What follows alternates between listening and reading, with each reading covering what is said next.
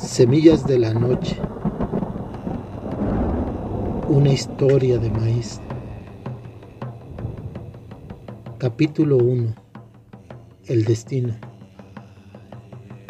La nación mexica estaba al borde de un colapso inevitable. Pero, ¿cómo pudo ser? ¿Cómo se conmovieron los cimientos del cielo? Los viejos dijeron que la capital del fabuloso imperio de los mexica iba a declinar ante un embate formidable del destino, de un designio cifrado en la naturaleza y sus ciclos inequívocos. Todo tiene una causa y consecuencia. Sembremos pues la consecuencia. Somos la causa. Hay enojo del Dios. No hemos hecho concordia más que con nuestros aliados, y eso es un mal sembradío.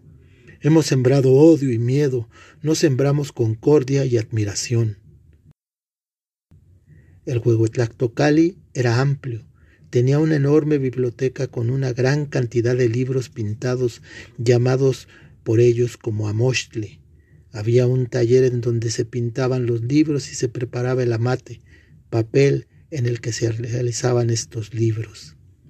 Un tonalpoque llamado Tonamit se acercó con un tonalamat, libro de augurios, libro de los destinos.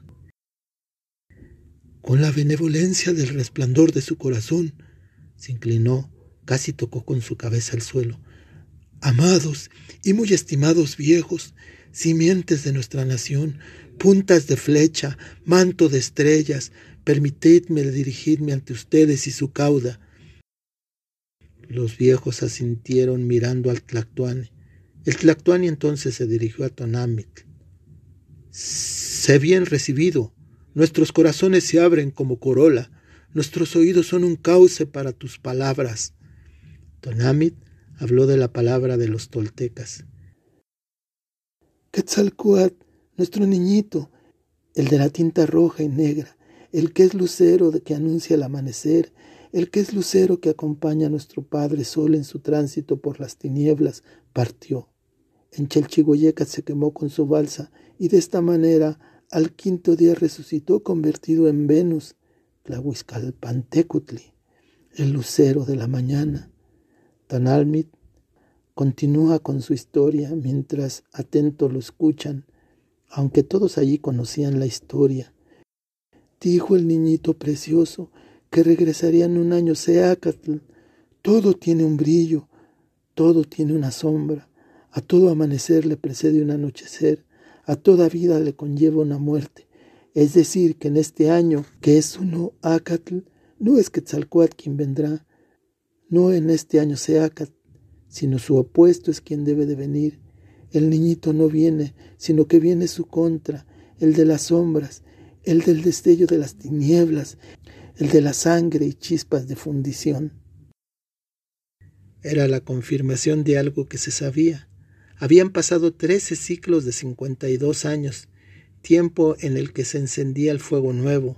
Trece fuegos nuevos han pasado desde que nació Quetzalcoatl en el año 843 en tierras de la Náhuatl. Trece ciclos de florecer de cultura como son trece los señores del día. En un año uno Acatl nació Seacatl Topilzin Quetzalcoatl, quien gobernó con maestría y nobleza el reino de Tolan quien dio cimientos de la filosofía llamada Toltecayotl. Tonamit dio un vistazo a los aires reunidos y les comenzó a informar del suceso. Ha sido divisado en Chalchihuayecat el Questeul, dios del mal augurio. Ha sido visto y viene montado en el venado guerrero. Viene echando luces y fuego, escupiéndolo. No es Quetzalcoatl, pues no resplandece así, del modo como dicen que resplandecía aquel agraciado Señor, este despide guerra y desasosiego en el corazón. Y esto lo digo, pues lo he mirado, mi Señor. Se dirigió con pesar ante el Tlactuane, le miró a los ojos. Vaya, un atrevimiento. Disculpe usted, pero es mi deber decir que lo que muchos hemos deseado y que ahora ya no podemos callar, es momento de quebrar las armas y hablar de paz con los tlaxcaltecas de concordia con los otomís, no queda de otra ante lo que se avecina. No hay más que aliarse por el bien de todos. Todos los señores de la Nahua lo sabemos, en reuniones de sabios, en reuniones de competencia deportiva, en las reuniones del canto y de la poesía, ha filtrado la palabra acuerdo. No queremos más enfrentamiento. Los sabios de ellos saben esto que viene. Todos decimos que se debe de hablar ya de paz para estar juntos contra lo que se avecina, pues es fuerte. Pero no hay acuerdo entre los jerarcas de estas naciones, pues no hay concesión, como no lo hay contigo, amado Tlactuane. Muchos no creen o están siendo engañados porque puede ser el momento de encontrar la miel de la venganza contra nuestro imperio, pero de nuestras visiones y de nuestros augurios, de nuestras observaciones de los astros, lo sabemos, que el mal viene contra todos y no nos queda más que aliarnos, de otro modo la sobrevivencia será más difícil. El Tlactuane se apesadumbra y se turba, no atina a qué responder. Junto a él uno de sus fieles consejeros que siempre está a su lado se enfurece ante la afrenta. ¿Quién osa deshonrar al trono del águila? ¿Quién pone en duda las decisiones del Hijo Real del Sol? ¿Quién pone en duda la capacidad de nuestras armas y de nuestro Dios de guerra? El Tlactuani pide calma. ¿No ha ofendido su palabra mi pluma, mi resplandor? ¿Acaso el Dios ha hablado por su boca? para recapacitar en nuestra estrategia o acaso es para poner a prueba nuestras convicciones.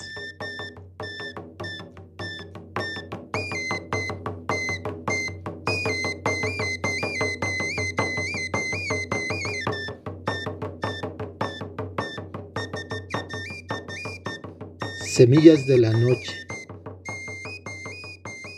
Una historia de maíz